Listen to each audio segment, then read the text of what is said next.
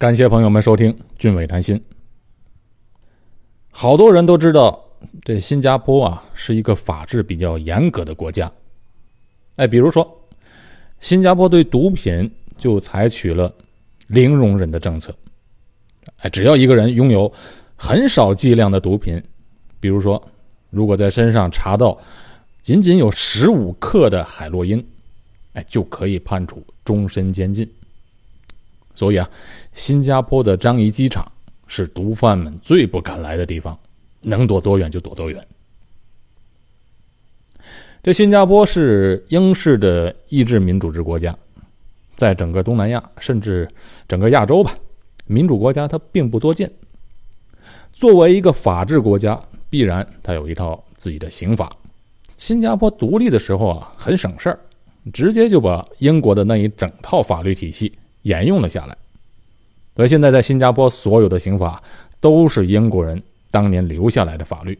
那比如鞭刑，鞭刑可能是给人留下最深刻的一个刑罚了。除了鞭刑之外呢，还有好多的法律，在外人看起来很奇特、很特别，甚至呢都不可思议。我今天就和大家聊聊新加坡这些法律。和刑法。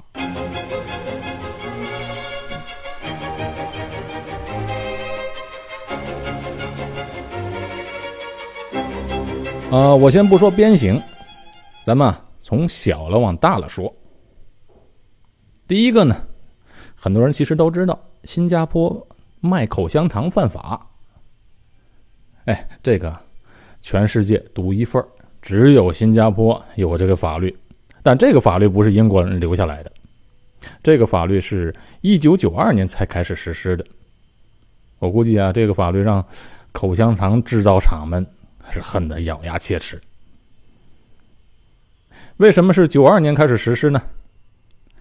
这口香糖啊，是从八十年代末到九十年代初的时候，哎，随着美国的电影电视剧开始在亚洲流行，把这个习惯带来的。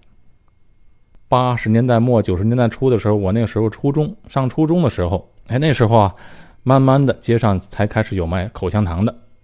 最早小时候吃的是泡泡糖，这口香糖啊是在八十年代末九十年代初的时候才来的。哎，那时候美国的电影里面啊，这所有具有英雄气质的人物，哎，为了突出他们的个性，总是要制造出来一些元素，加上一些特征。来加强人物的性格，所以你看那时候好多的电影人物在好莱坞大片里面，哎，就让他们嚼口香糖。比如说一个英雄人物上战场，端着机关枪扫射，嘟嘟嘟嘟嘟嘟，嘴里呢嚼着口香糖，看起来呢是一个满不在乎的英雄气概的样子，哎，临危不惧，很潇洒。有的在美国电影里面啊。这律师也是嚼口香糖，哎，比如控方律师刚说完话，辩护律师大声喊道：“反对！”说完了反对啊，先不说别的，慢慢走上前，这嘴里啊还得嚼着口香糖，这看着就是比较从容、比较镇定的样子。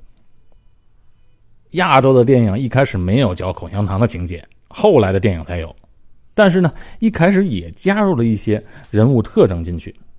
比如说，我上中学时看的港片最有名的一部片就是周润发演的《英雄本色》。哎，现在的年轻人可能不知道，当年我们那一代人呢是非常疯狂的看这部电影的。我本人当时啊就看了得有不下二十遍。周润发在《英雄本色》里面演的是小马哥这个人物。这个人物有什么习惯特征呢？不知道跟我同年代的人还记得吗？小马哥啊，有一个习惯动作，是什么呢？咬牙签儿。哎，别管吃不吃饭，他总是在嘴里咬着那个牙签儿。哎，别以为这些动作是演戏时不经意带出来的，这个动作都是事先设计好加进去的。不过还是人美国电影厉害啊，人家有商业思维。口香糖的商业价值多大呀！拉赞助也容易拉，牙签这个东西上哪去拉赞助啊？它又没有什么品牌效应。好，言归正传，当年的口香糖啊，就在全亚洲流行开来了。口香糖流行起来，它带来一个问题，什么问题呢？它太脏，不好清理。如果是一个有责任心的人呢，他吃完了口香糖，会用那个口香糖的糖纸把它包好，丢在垃圾箱里。可有些人他不这么做，哎，就在马路上吃完了，噗一声就吐掉。我记得当年在读书的时候啊，大学里面上大课，那个教室里很多桌椅嘛，一不小心就在桌子下面能摸到别人吃完了的粘在那里的口香糖。你摸到了这个之后啊，能恶心好半天。比这个更恶心的是什么呢？是去看电影。哎，上一场电影刚演完，散场了，人们啊就出来了。但有些人呢，他使坏，故意把这吃过的口香糖粘在椅子上。这电影院里面黑呀，后来的人啊不小心坐了上去，粘在裤子上，洗都不好洗。我就纳闷在美国旧金山啊，还有这么一个口香糖墙，那些吃过的口香糖啊，全都粘在这个墙上。我就不明白为什么这个也拿来作为景点你看旧金山的自然风景这么好，你非得弄个这个作为景点那时候我去旧金山玩的时候啊，说什么我都不去那儿看。话说回来，虽然全世界都存在口香糖带来的问题。为什么只有新加坡要明令禁止它呢？哎，大家都知道新加坡是个花园城市，是世界上最清洁的国家之一，但是来之不易呀。你知道这个新加坡当年独立的时候啊，如果你去看那些老照片，那时候的新加坡是一个脏乱差的地方。那时候新加坡也有棚户区，贫民窟里面的人的生活条件是非常差的。现在的新加坡，我们中国人来旅游的地方，鱼尾狮啊，是一个非常漂亮的景点来新加坡的人，那必须去那边照张相。可你知道吗？当年的鱼尾狮后边的那条河，就叫做新加坡河，是出了名的臭水沟，老远就能闻到。当年新加坡人的素质也并不高，也是随地吐痰、大小便之后不冲水的。那时候的人们也都是中国来的移民，而且来的人呢，他都是穷地方的人，没有受过什么教育。哎，不得不承认，我们华人呢是需要被管的，所以新加坡是出了名的罚款金额特别的高。以前呢，我不理解为什么新加坡禁止这个口香糖，后来看了一段李光耀在九十年代的一个演讲啊。我才体会到，其中有一段他就提到啊，我们这个新加坡能建设到今天这天太不容易了。如果不是当年采取了强硬的措施，制止人们随地吐痰、破坏公共卫生，新加坡啊，不可能有今天。八十年代末的时候，新加坡开始大规模的修建地铁，那些崭新的地铁列车运行之后。就发现，有的人在车厢里把吃过的口香糖就粘在车厢的边上或者在椅子上，很难清理，而且清理过后呢，还会留下印记。在社会上啊，总是有这些不自觉的人，这可是让当时的新加坡人们大为恼火。我总是在想，如果那时候像现在一样，到处都能装摄像头的时候，但一定能把这几个人抓起来。所以，九二年的时候啊，新加坡就制定了法律，禁止销售口香糖。但是，医用的口香糖，好像有的牙科病人需要的这些口香糖是允许卖的。除了这些医用的，所有的口香糖都禁止。哎，有朋友可能会说，这也太小题大做了吧？想吃个口香糖都不让吃。哎，我跟你说啊，在新加坡。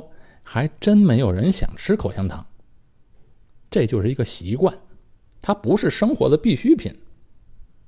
小孩们从小不吃口香糖呢，他也就没有这个习惯去吃这些东西，他也不觉得这个有东西有多好。偶尔新加坡人出国也会买点口香糖，偷偷的带回来，但呢，那只是啊图个新鲜而已。重点是，这些随地吐痰等等的不良习惯，现在在新加坡就完全消失了。很多人有个误解啊，呃，网上也有的人随便写，就说啊，你只要到了新加坡，就会有人跟着你，偷偷的跟着你。看你啊，只要乱丢东西、随便吐痰、上完厕所不冲水，就抓到你，让你做义工，罚款。我跟你说，政府哪有这么多人去干这个事情啊？尤其新加坡，它又是个小政府。我在新加坡快二十年了，从来也没有听说过有谁因为上厕所没冲水或者随地吐痰什么的被罚过。不过乱丢烟头被罚过，我知道了，因为新加坡为了禁烟下了很大的功夫。这人呢就是这样，当这些好习惯养成之后，他就不容易变回去了，人的素质呢也就提高了，没有人去做这些事儿了。其实好多来新加坡旅游的人呢，以前在国内吐痰，到了这边吐痰的习惯也没有了，因为你看到这儿的环境这么干净、这么漂亮，谁还忍心去吐呢？其实要我说，即使现在把口香糖的禁令取消掉，也不会有什么问题，因为人的素质已经提高了。好，跟大家聊了口香糖，第二条新加坡的奇特的法律是什么呢？就是非自然的性行为是非法的。所谓非自然的性行为，不是指同性之间，同性恋在新加坡那肯定是法律不承认的。但这些年来呢，好像这种事儿还越来越多。刚来新加坡的时候，我还觉得怎么新加坡还有同性恋呢？一直都以为啊，这种事儿在欧美国家才有的。可后来啊，慢慢的，国内也开始多了起来，而且很公开，一点都不在乎别人的眼光。所以这么一比较啊，感觉上现在的新加坡还要比现在的国内啊保守一些。刚来新加坡的时候，那时候觉得这边的人男女之间的差距要比国内小。哎，怎么说呢？就是啊，我觉得男的缺少了点阳刚之气，这女孩子呢又没有多少女孩子气质，没有女人味儿，所以觉得和国内很不一样。但是这么多年过来了，随着国内的生活水平越来越好，这才发现。原来这种趋势啊，现在在国内也很普遍。你看，现在去国内看，好多男的都都是比较娘一些，女孩呢，倒都成了女汉子。看来这生活水平高了，社会趋于稳定，这种事儿就一定会发生。哎，全世界都一样，都是一个通病。哎，越落后越没有这种情况。不信你去北朝鲜看看，这种情况肯定不多见。非自然性行为在新加坡它是属于违法的，非自然的性行为啊，就包括男女之间的性行为，怎么个非自然法呢？哎，大家自己去想。反正这是一条古老的英国法律，有没有人因为这条法律被抓起来呢？还真没听说过。这种事儿怎么抓呀？都是两个人在屋子里的事儿。所以啊，这条法律虽然很奇怪，但是它也是存在的。不过它没有判例，但是也没有被取消掉。这条法律啊，就等于摆在那儿，谁也不会去动它。好，第三条奇特的法律，在新加坡，嫖妓不犯法。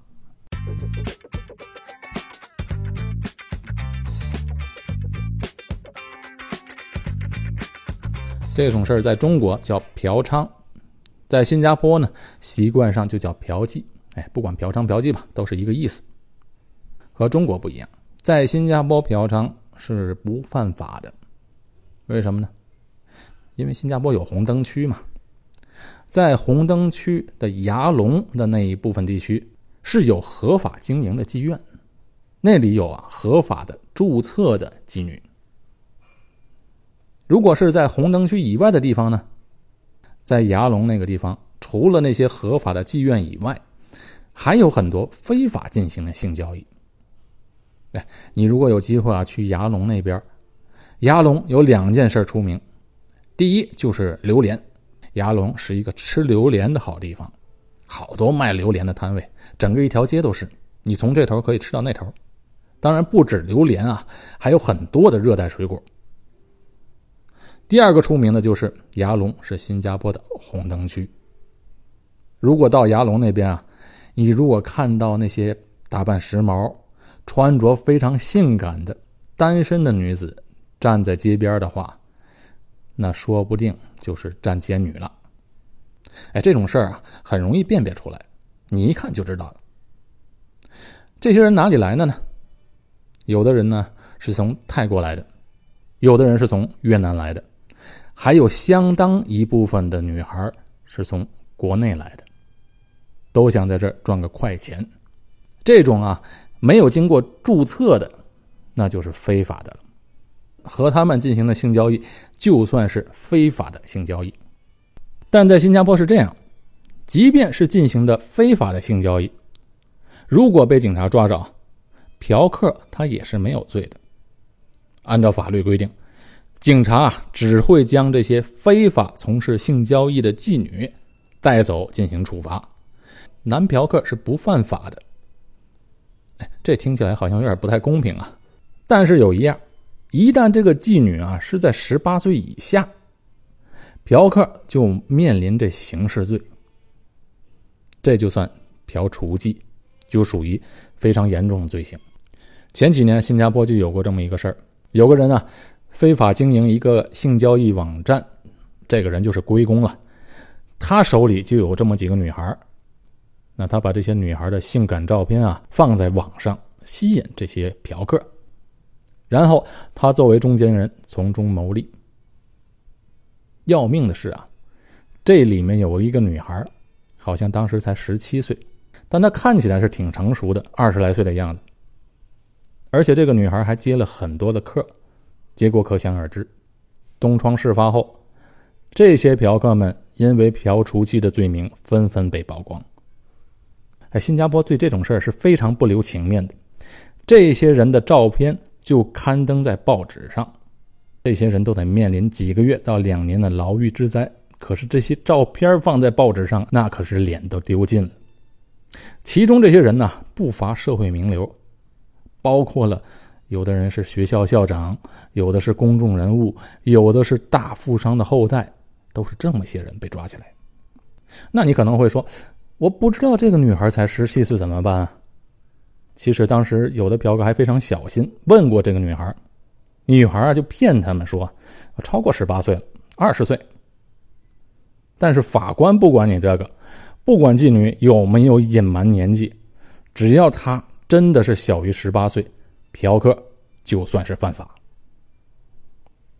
这嫖雏妓啊，在新加坡算严重的罪行，只要是新加坡公民或者永久居民。即便你在新加坡以外的地方有嫖雏妓的行为，只要被发现，就会按照新加坡的法律制裁你。好，接下来呢，就开始聊聊鞭刑了。这个鞭刑啊，也是从英国殖民地时期啊保留下来的刑罚。不过，鞭刑的实施有它的一个范围界限，你得满足这几个条件才能打鞭。第一啊，就是。这鞭刑它只打男的，不打女的。女的即使犯再大的罪，也不打鞭，只打男的。第二呢，就是只打十八岁到五十岁的人，五十岁以上的人就免于鞭刑。第三条呢，就是有一些人有慢性病、身体情况不好的人，不能打鞭。那究竟犯什么罪要打鞭呢？有这么几条：抢劫、严重偷盗、破门行窃，在外边偷东西不算，你只要破了门，这就是罪加一等，就要打鞭。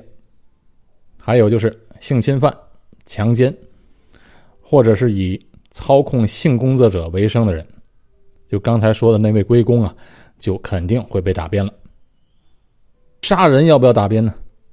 杀人就偿命了，死刑犯他是不用打鞭的。对了，那不可能临死之前还要抽几鞭子，那不会那样的。对于打鞭这个刑罚，有太多的传说版本了。有的说呢，这打鞭的鞭子啊是用牛皮做的。最夸张的说法是啊，这打鞭要用专门打鞭的机器，所以确保每一鞭的力道都能达到最大化。这些其实都不对，因为我就见过打鞭用的器具，当然我不是在监狱见着的，我也不会去监狱。我是见的他们拍电影用的道具。去年新加坡有一部电影，就是关于监狱犯人出狱后重新开始做人的，哎，这么一个故事，里边就有在监狱打鞭行刑的这么一场戏。这道具啊，是根据。曾经被打过鞭的前犯人的描述做出来的，这应该啊是比较准确的。刚好拍戏那天啊，我就去了片场，就看到了这些器具。我还特意把那鞭子拿起来抡了几下。这鞭子啊，不像人家传说的那是牛皮鞭，就是普通的藤条，也不像有人说的啊，在那个鞭子上刮了倒刺儿什么的，没有。就是一条光滑的藤条，长度有多长呢？哎，就好像我的两个手臂举起来，从这头到那头，包括我的肩膀的长度，哎，大概是这么一个长度。行刑的架子是三角形的，木头做的，哎，这样比较牢固嘛。这犯人脱光了之后啊，就斜趴在那个木架上，背对着行刑官。负责打鞭的人呢，就是啊专门受过训练的狱警，哎，不是什么机器。执行鞭刑的行刑官呢，一般上都是找那种体格健硕的、身材高大，平时呢又要经过训练。训练的目的就是要把每一鞭子下去打的要平均，而且力量要最大化，就是为了造成犯人肉体上的最大的痛苦。他们打鞭的时候啊。不是，就是拿着手臂把它抡起来，啪一下打完就完了，而是啊，这伸长的手臂紧握着这藤鞭，这以双脚为中心呢，转轴，就是用全身所有的力气打下去。还有的人打鞭呢，是要小跑、助跑这么两三步打下去。啊，经过他们测试，大概打过去的最低时速啊。也是在一百六十公里，至少这一鞭子下去要有九十公斤的打击力度，你这可想而知，打下去有多疼。据说在新加坡的樟宜监狱，鞭刑时间就排在每周二和每周五执行，犯人一般也不会事先知道，哎，就当天到了叫你去就得行刑了。打鞭之前啊。这医生啊，先会测量犯人的血压，看看这犯人们适不适合受刑。但是，一般情况下是没有什么问题了，就要打了。犯人打之前会被脱光全身的衣服，面向刑架站立，弯身呢就斜趴在这刑架上，双脚呢就被固定在刑架前的这底座。这时候的犯人就是呢以弯腰将近。九十度的姿势，就等着受刑。这行刑官打鞭的时候啊，旁边还得有监督的，然后还有人喊口号，这官员就开始喊：第一鞭，啪打下去；第二鞭，啪打下去。啊，不过注意啊，他们报数啊是按照马来文来报数的。马来文怎么报数？萨都就是第一鞭，杜啊就是第二鞭。三以后我就不会说了。在新加坡呢，别看平时都说英语，但是在警察部队和军队里，一些发号施令的一些特殊词汇啊，都是用马来文的。哎，这当然是有历史原因的。就连新加坡的国歌都是用马来文来唱的。鞭刑实施啊，这要求这打鞭的人不能考虑受刑者的年龄或者罪行的轻重。每边都得使出全力，你不能说这个打轻那个打重啊。所以啊，一个受过合格训练的鞭刑官行刑啊，他能让每一鞭打在这屁股上不同的部位，因为一打就好几鞭嘛，所以就避免啊打在刚才打破的地方。如果犯人半途啊昏迷不醒，或者医生证明这个犯人情况不行了，不能打了，这鞭刑就得马上停止。这不是就不打了，是改天等养好了再打。打完鞭之后，这犯人呢便从刑架上被松绑下来，送到医疗室接受治疗。这屁股上啊，通常都会皮开肉绽了，鲜血直流。但是不是说那呼啦啦的一股一股的鲜血直流啊？哎，就像流鼻血那么那么多的血一样。医护人员先把血擦干净，然后呢，在伤口上要涂抹这种抗菌剂啊、紫药水必要时还要包扎伤口。这伤口起码要等了一个月才能痊愈。所以，犯人在第一个月，尤其在第一个星期的时候啊，那疼痛难忍，是无法入睡的。而且，有的人是怕痛，不能洗澡了。往后的几周之内啊，犯人多半啊都无法正常的姿势坐下，就连睡觉都得趴着睡。有的上厕所都不能用力，就怕这伤口一使劲裂开了，所以必须小心避免不当的姿势。才能使伤口啊这早日愈合。通常根据一些报告描述啊，这鞭刑都会让人留下永久性的疤痕。这新加坡实行这鞭刑啊，没少在国际上遭到西方国家的诟病，都说哎，这么一个中世纪的残酷的刑罚，干嘛现在还执行呢？明显是侵犯人权嘛。不过话要说回来啊。这事儿它有它的两面性，这鞭刑对于受刑的犯人来说确实是残酷，血淋淋的，让人想起来就不寒而栗。可是对于这些犯人侵犯的受害者呢，比如说比较恶劣性质的强奸犯，不仅把人强奸了，而且还把人打个半死，只差没打死了。可是呢，又够不上死刑。你这样给他判多少年的刑期啊？我想都不能完全的缓解受害者或者受害者家属的那种痛苦，而且有的犯人你知道他是很嚣张的，他不怕坐牢，坐完牢还能出来报复。哎，这种新闻可是没少听到过。可是，在新加坡的犯人呢，他即使不怕坐牢，他也是怕打鞭的。所以呢，新加坡是全世界犯罪率最低的国家之一。是非常安全的地方，就跟这些严刑峻法分不开关系的。所以你看，国内这么多人想移民到新加坡，想让儿女来新加坡上学，还不是图了这里安全吗？根据这统计报告啊，在新加坡每年被判处打鞭的人呢是年年减少。哎，这也从侧面证明这个刑罚是非常有威慑力的。好，咱说完了鞭刑。我再跟大家说另外一个非常特别的一个法律，我估计啊，绝大多数的人都没听过，是什么呢？大家听说过杀人犯法，杀人偿命，但有没有人听说过自杀也是犯罪，自杀也是要坐牢的吗？很多人可能啊，以为这是个笑话，还真不是。在新加坡的法律，自杀是犯罪，自杀也是要坐牢的。这自杀怎么坐牢呢？人都死了，对啊，死了就没办法了吗？但是有的人是自杀未遂，所以有人就开玩笑说，在新加坡自杀一定要确保不能失败，不然呢还得蹲监狱。为什么会有这么一条奇怪的法律呢？哎，这条法律啊，也是英国殖民地时期的法律。我估计当时英国制定这条法律啊，是有宗教的原因在里面的。这条法律现在看起来肯定是不合时宜了，人家都就会觉得，好，这连死都不行。其实这条法律啊，在新加坡真正的判例也是很少，基本是放在那儿不用的。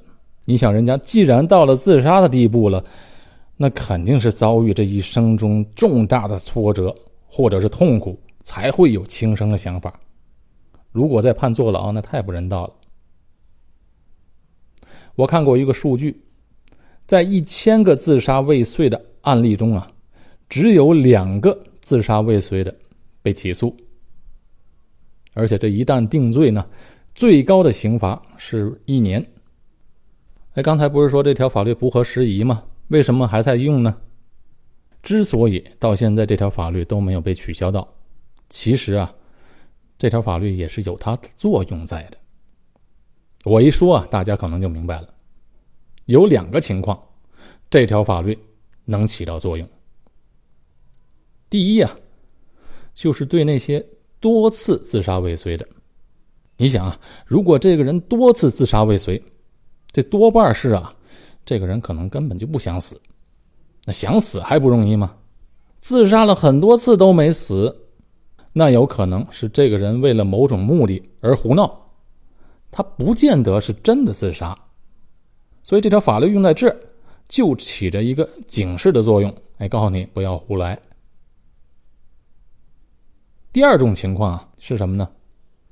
可能大家从新闻上能看到过，有的人呢，这心不好。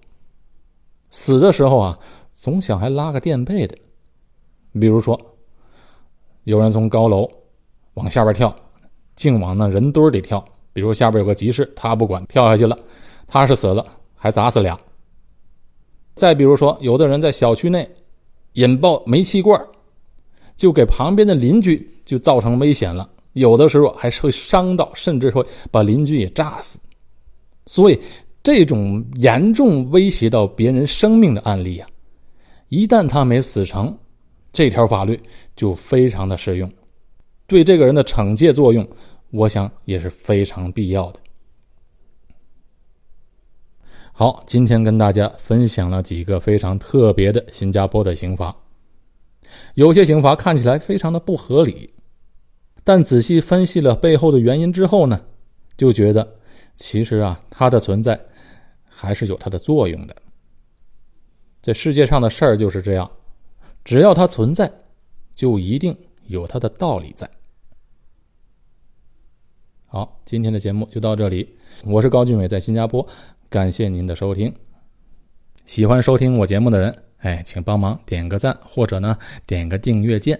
除了在喜马拉雅的平台，我也在微博上有一个俊伟谈心的微博账户，大家有兴趣呢可以去看一看。我在那边呢，会不断的更新一些新加坡的新鲜事儿和照片